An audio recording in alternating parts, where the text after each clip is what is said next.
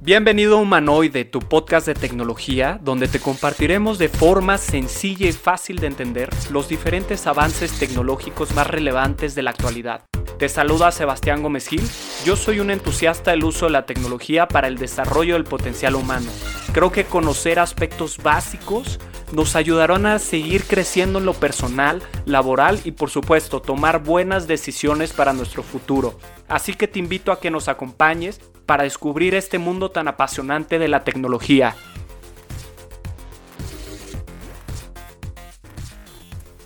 Bueno, bienvenidos humanoides a este su programa de tecnología. El día de hoy también les traigo un invitado de lujo. Les voy a platicar un poquito acerca del siguiente invitado. La verdad es que es un amigo que conozco en la universidad y para mí es una persona de alto desempeño, una persona que trae muy buenos tips para desarrollo personal. Y pues bueno, les voy a platicar un poquito acerca de la trayectoria. Kevin trabajó por más de tres años en The Coca-Cola Company. Más tarde se convirtió en Innovation Manager en Sanofi y en marzo del año pasado decidió dar un salto a Citec, una compañía parte de AB InBev, que es el mayor fabricante de cervezas del mundo, donde se desempeña como Innovation Manager. También, y por si fuera poco, recientemente recibió la certificación de Growth Hacker y tiene un par de proyectos bastante interesantes, así que quédense con nosotros para conocer un poco más. Kevin, bienvenido al programa. Gracias por acompañarnos. Muchas gracias, mi Sebas. Hasta me sonrojas. Qué, qué bonita bienvenida. No, hombre, pues mira, la verdad es que intentamos traer invitados de lujos al programa. Eh, eres una persona que yo te conozco, te conozco en la universidad y, les puedo decir a los que nos están escuchando, es buen cuate, ingeniero. No, no, sé cómo fue que le abrieron las puertas a un licenciado en ese grupo de ingeniería, me acuerdo muy bien, pero es una persona muy preparada y la verdad es que tiene mucho que enseñarnos, ¿no? Pero bueno, nuevamente gracias y bienvenido, estás en tu casa. Muchas gracias por la invitación, mi Sebas. No, hombre. Oye, mira, este, antes de, ir a las preguntas que te tenía preparadas, me gustaría nos contaras un poquito acerca de tu trayectoria, qué es lo que estás haciendo. Ya leímos un poco acerca de, de tu historial. Sin embargo, ¿cómo fue que te conviertes en un Innovation Manager? ¿Qué significa ser un Innovation Manager? Porque podemos escucharlo y sí, claro, relacionado con innovación pero siento que abarca mucho el concepto de innovación. No sé si nos puedas platicar un poco acerca de tu trayectoria y posteriormente la definición de innovación, vaya. Perfecto, pues mira, ¿cómo empezó, cómo empezó todo? ¿no? Soy una persona que me encanta aprender, o sea, me fascina, absorbo información, ¿no? Pero todo esto se aceleró cuando me enteré que iba a ser papá, ¿no? Esto, yo tenía 25 años y dije, ching, no, pues, o sea, no me queda otra más que subir, ¿no? Entonces, este, ¿qué fue lo que hice? Me empecé a preparar, ¿no? Tomé todas las certificaciones posibles, primero las que son gratis, todo lo que es Facebook, Google, este, todo, todo, todo, ¿no? Después de eso, porque voy a hablar un poquito de, esto fue lo que llevó a que me convierta como el tema de innovación, ¿no? Correcto. Me empecé a dar cuenta que había un mundo impresionante, ¿no? Eh, entonces, mientras estaba en las certificaciones, uno de mis mejores amigos, Iván Hernández, se había ido a una entrevista con Google, ¿no? Y de repente me dijo, regresó todo emocionado y me dijo, Kevin, no tienes idea me acaban de decir cómo va a ser el futuro del trabajo. yo, ¿cómo que el futuro del trabajo? Me dijo, sí, hay este libro que se llama Sprint, ¿no? Que lo están aplicando en Google en todas partes. Y yo, órale, pues, ¿qué es eso? O sea, como que nunca había escuchado algo así. Y en ese momento dije, es ahora o nunca, si Google ya lo está empezando y apenas lo está democratizando, dije, tengo que ser los primeros, ¿no? Entonces en ese momento lo compré, Amazon, luego, luego. Este, al día siguiente. al día siguiente llega, lo leí, lo leí en tres días y, entendí que era como todo este movimiento ágil, ¿no? Entonces, por donde yo empecé en el tema de innovación, es en todo el movimiento agile, ¿no? Entonces, empecé con el sprint, se me hizo muy bueno, lo dije, pues, está bueno. Después de ahí me pasé a leer un libro que fue que me cambió y dije, chin, la innovación viene muy rápida y la única forma de adaptarse es, una, seguir aprendiendo y dos, saber aprender de forma ágil con los demás, ¿no?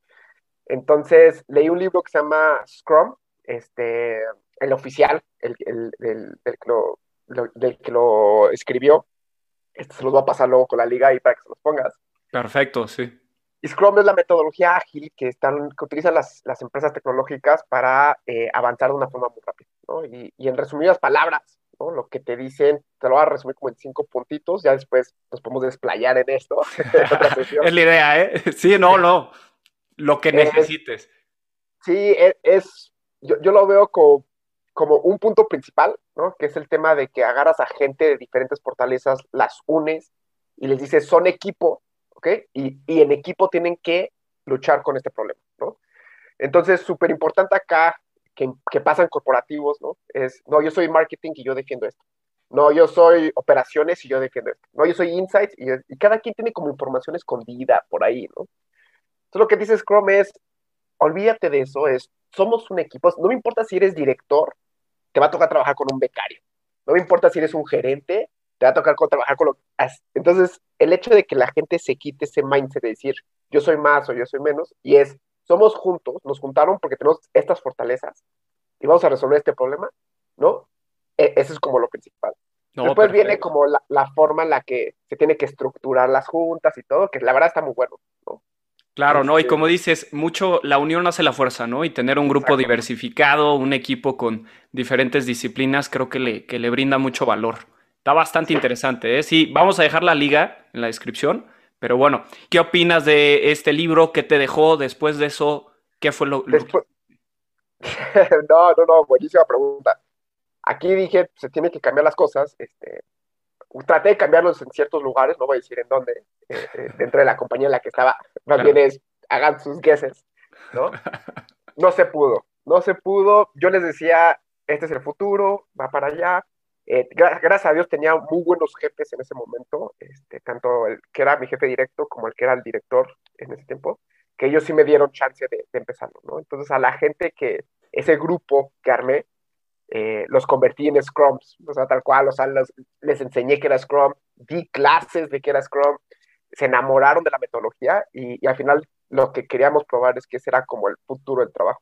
Curiosamente hoy, hoy, hoy, hoy, después de no voy a decir los años porque van a saber qué compañeros, ya trabajan así, ya oficialmente okay. se hizo la forma de trabajar. A mí me costó mucho trabajo romper esas barreras, pero parte de eso dije, ok, es, es esto, ¿no? Parte de la innovación. Y ya que entré como al tema Agile, empecé a seguir leyendo y hay un punto donde ya te topas, ¿no? dije, bueno, ya me certifico normal, me, cert me certifiqué como Scrum, como Scrum Master y Product Owner. Y ya que tienes como el chip, dije, ahora qué sigue, ¿no? Igual, con, tomando un poquito el aprendizaje que, que, me llevé de ahí, de que mi amigo fue a Google, le dijeron que es el futuro del trabajo, me puse a investigar qué es lo que va a venir, ¿no? O sea, uh -huh. para que no me agarre en curva, ¿no? Este, encontré varias cosas, ¿no? varias cosillas ahí, que es de lo que me estoy como tratando de, de, de concentrar. Uno es todo el tema de growth, por eso estoy como en el de growth hacking, este, voy a tomar otro curso de growth también, este, igual, los, los, dos que, el que acabo de tomar es muy avanzado, pero está muy enfocado a como un tema muy, muy, muy, muy digital. Entonces estoy buscando otro que sea algo no tan digital. Pero qué interesante, y, la verdad yo creo que ese consejo está fenomenal, Kevin. El hecho de tener esa inquietud por seguir aprendiendo, seguirte reinventando, estar a la vanguardia de las cosas que vienen, porque si bien y entrando un poquito en temas relacionados a la tecnología, yo percibo que los cambios que se están experimentando o los que estamos viendo están muy rápido y nos van a ganar, ¿no? La mayoría de personas creo que estamos dormidos, todavía no hemos captado que si no nos movemos ahora, para mañana va a ser muy, muy tarde, ¿no? Sí, de hecho, mira, justo una de las áreas, o sea, está growth, eh, ahorita te explico las otras, pero hay un punto muy importante de estar viendo las tendencias a futuro. Hay un libro y unos autores que sigo muchísimo. Eh, de hecho, acabo de terminar su libro más reciente que se llama The Future is Faster Than You Think. ¿no? Entonces, analizaron de acuerdo a datos, o sea, estos no te dicen, no, va para allá, no, no, es datos y a la velocidad que están acelerándose esas tendencias, ¿no? Este, y te dicen, imagínate, Sebas, que todo lo que aprendas hoy, en cinco años no te va a funcionar de nada. No, está tremendo. Vamos a tener que volver a grabar otro capítulo dentro de un par de meses porque sí, claro, la, la, la tecnología avanza demasiado rápido. Oye, pero, pero qué interesante. Y dentro de este libro, ¿cuáles fueron tus mayores aprendizajes? O sea, ¿qué, qué, qué te, vaya, ¿qué, ¿qué, leíste que fue como mind blowing, así de, wow, esto va a pasar o ya está pasando? A mí ya está pasando. O sea, la, las cosas que ya están pasando, de hecho, te da como varias compañías que yo dije, en cuanto vuelvan públicas, va a comprar. no, te lo juro, hasta te da como una nueva sensación de decir, claro. sí, esto se vuelve público y lo compro y lo compro. Y, darle. Oye, con, que no pase lo de GameStop, ¿no? Al ratito platicamos un poquito que está tremendo, ¿eh? A ver si, híjole, yo estoy a punto de subirme al carrusel, pero bueno. Entonces, estas, estas compañías, ¿qué están haciendo, Kevin? ¿Qué te impresionó? el libro te habla que hay tecnologías disruptivas, ¿no? Pero el, hecho de que sea disruptiva no quiere decir que vaya a ser un cambio. El, tema es cuando se juntan tecnologías disruptivas, esa convergencia entre tecnologías, es cuando hacen una explosión, ¿no? O sea, es cuando de realmente cambian. Y hay cosas muy locas, ¿no? O sea, por ejemplo, y lo que te dicen ellos es, el futuro es más rápido de lo que piensas. Y trae datos, ¿no? O sea, imagínate que en Nueva York, antes de que saliera el coche, el 100% tenía, o sea, bueno, se movían en caballos, ¿no? Llega el coche y en cuestión de cuatro años había más coches que caballos. Y estás hablando al inicio de los 1900, ¿no? Sí. ¿Qué va a pasar cuando se encuentren tecnologías que, que cambien así? Entonces, imagínate la velocidad. Si eso pasó en los 1900, en donde hubo más coches que caballos en cuestión de cuatro años, ¿qué va a pasar cuando las siguientes tecnologías disruptivas rompan el mercado, ¿no? A mí la que me, generalmente más me sorprendió es el hecho de la necesidad de transporte del humano. Lo menciono como necesidad y no como industria, porque se van a converger, ¿no? Entonces, ahí puse algunos posts muy interesantes en LinkedIn, si quieres luego los, los posts. Claro que sí, no, no, no, y vamos a invitar a todos los que nos escuchan a que te sigan. La verdad es que yo sigo a Kevin y postea cosas súper interesantes, este, está muy activo en las redes, entonces sí, sí luego nos compartes dónde te podemos encontrar. Y Perfecto. Decías algo súper interesante, pasar de una industria a una necesidad, ¿no? O sea, ver a lo mejor todo este tema de avance tecnológico en la movilidad del ser humano. Y creo que lo hemos venido viviendo de cierta manera, ¿no? Tenemos Uber, tenemos Didi, que de cierta manera innovaron en la manera de aplicación de la tecnología, ¿no? Creando como esta economía, llamémosle abierta, ¿no? Donde si yo tengo mi smartphone, tengo un coche, me puedo meter a dar un rondín, ¿no? Puedo, puedo armarla ahí. Y creo que vas por ahí, ¿eh? A ver si no me adelanto. Eh, supongo que también se habla de la autonomía de los coches, ¿no? Exacto. Se habla también de coches voladores, que supongo también va a agilizar mucho el movimiento de las personas. Y no sé, a ver qué más nos puedes compartir, porque a mí me interesa mucho eso y creo que ya estamos en ese punto donde ya hay prototipos y ya hay prácticas de coches voladores, ¿no? Exacto, justo voy a empezar como, te voy a mezclar todo lo que, que mencionáis y con datos, ¿no? Aquí no tengo apuntados los datos, pero pueden seguir en mi LinkedIn y ahí tengo todo. Súper. a grandes rasgos, imagínate que los coches autónomos dicen que van a cambiar completamente todo. Entonces, normalmente lo que tú usas tu coche, Sebas, es el 5% del tiempo del coche. O sea, de hecho, el coche lo que te dicen es algo que tienes para estacionar, ¿no? Porque el 95% lo tienes estacionado. Sí, claro. Entonces, sí estaban innovando, metieron Google, pero, metieron Uber, o sea, ya un coche sirve como un servicio. Complemente es un coche autónomo, ¿ok? Lo que vas a hacer es que eh, lo vas a tener usando 100% sin una persona que lo maneje y optimizando todos los tiempos, ¿no? Entonces, estadísticamente lo que te dicen eh, estos autores es que vas a poder utilizar un coche, ¿no? Para cinco familias, ¿no? Entonces, imagínate, estás para ti, eh, para, no sé, los que están casados, para eh, tu esposa, tu novia, para tus papás, para tus hermanos, cinco, no, familias, ni siquiera, olvídate personas, cinco familias. Lo ah, que va a reducir el costo a nada. Entonces, entre cinco familias van a dividir el costo del coche, el seguro, que si le pasa algo. Entonces, ya al tener el coche, cambia todo, ¿no? Y, y olvídate también, eso es como por parte de ahorros de costo. Ahora también el hecho del transporte. Hoy tú estás manejando y estás agarrando el control y, hay tráfico y no, es como que puedes hacer algo más mientras manejas. El futuro de los coches es que se va a adaptar todo para que tú, para que el coche sea lo que tú quieres que sea. Entonces, estos te dicen tal cual, quieres dormirte, en una cama. O sea, entonces Eh, quieres que sea tu centro de trabajo, ponle computadoras. Y algunos dicen que hasta si quieres, va a ser chistosa y no sé si lo puedes ver aquí, pero tal cual si quieres sexo mañanero, lo puedes usar. Sí, lo, sí lo puedes decir.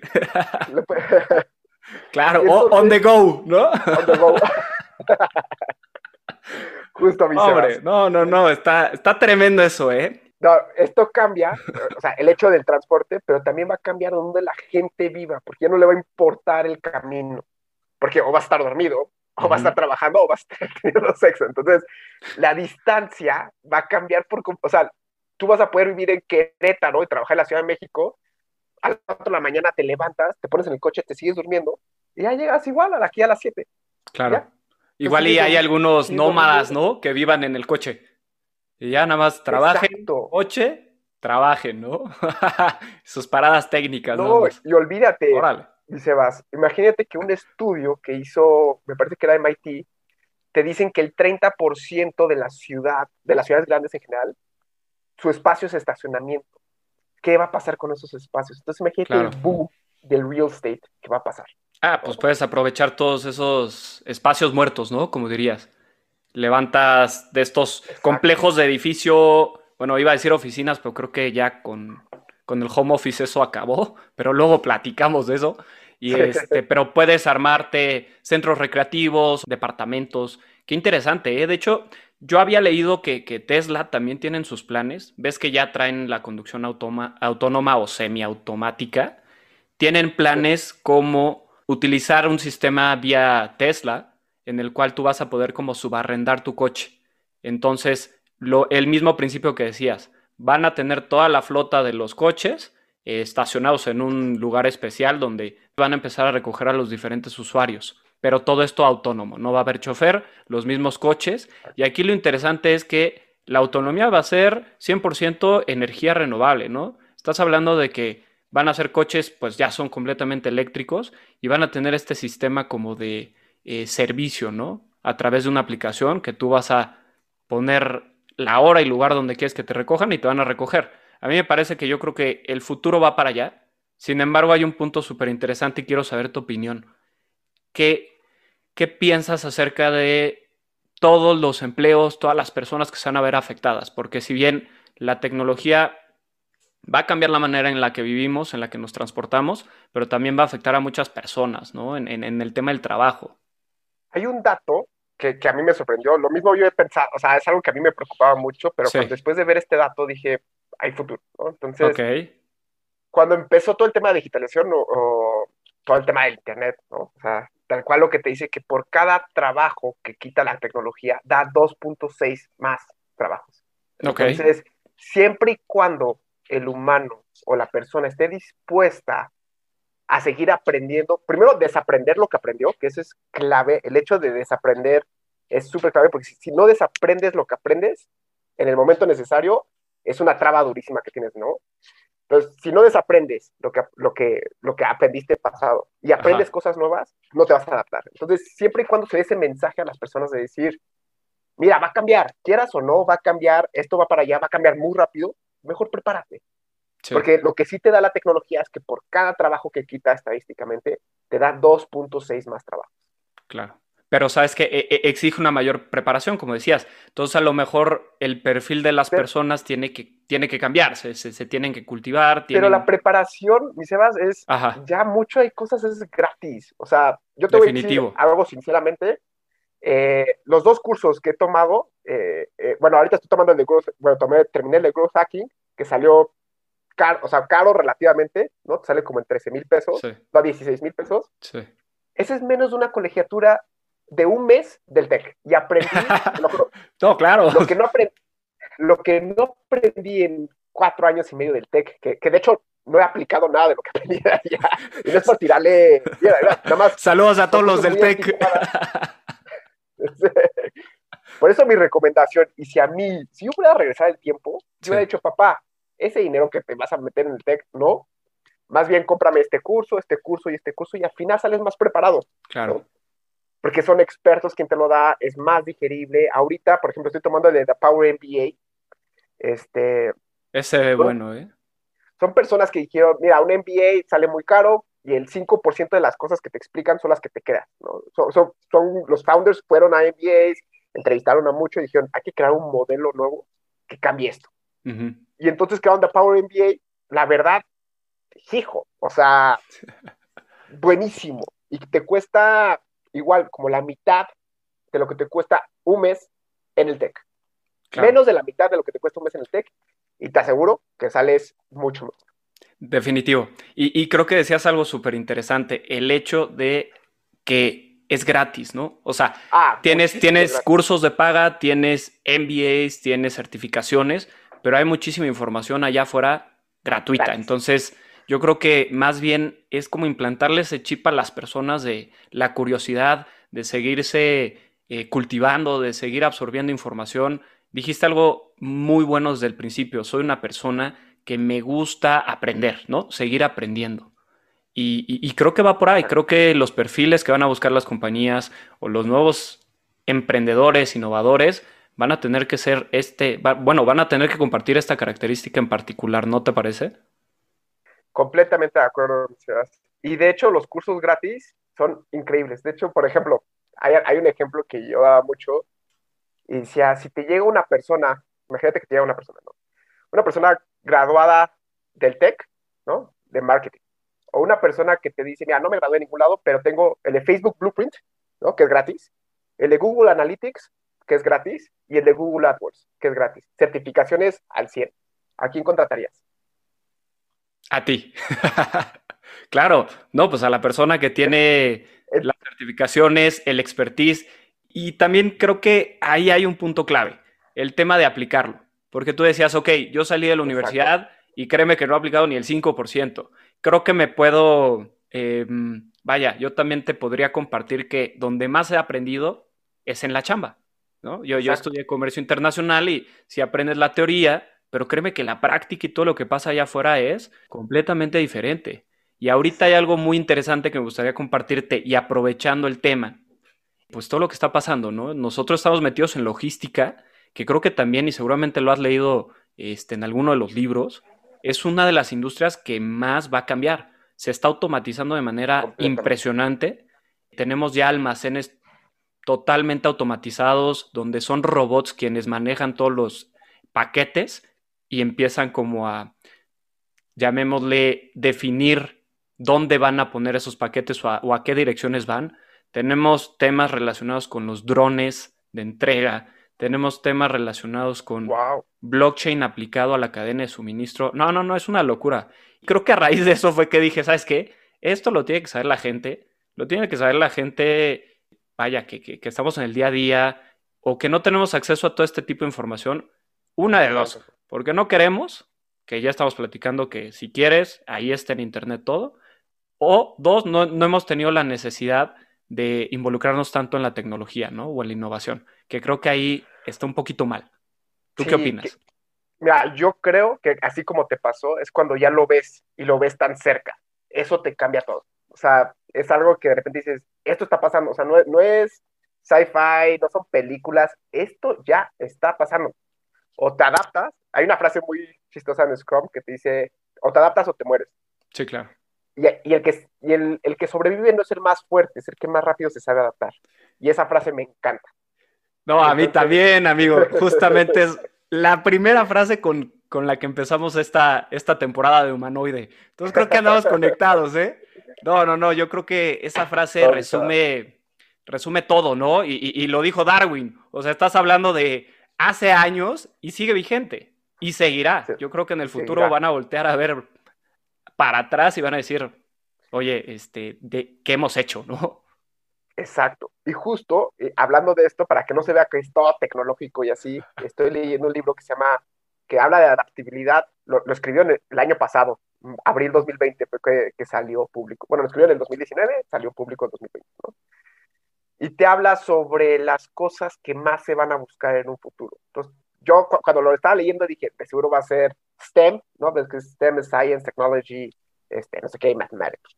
Eh, y dice que no, al parecer lo que más van a buscar es que las personas tengan este sentido humano y tengan fortalezas humanas, ¿no? Entonces, a mí es algo que me sorprendió porque dije, pues me he estado preparando mucho a lo que viene y, y futuro y tecnología y todo. Y dije, ¿dónde quedó mi parte humana?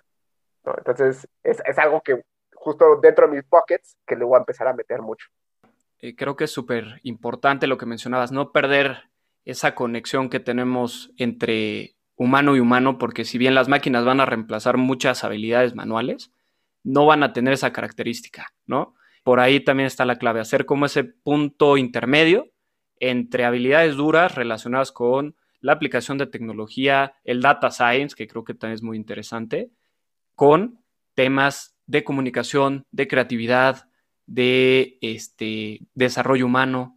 Colaboración. O sea, el hecho de, de estar trabajando en equipo, no solamente con personas que son parecidas a ti, sino personas que son completamente diferentes a ti.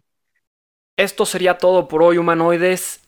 No se olviden de seguirnos en las redes sociales, pónganle follow en su plataforma preferida de podcast y los espero en el siguiente episodio para continuar con esta gran entrevista. Hasta la próxima.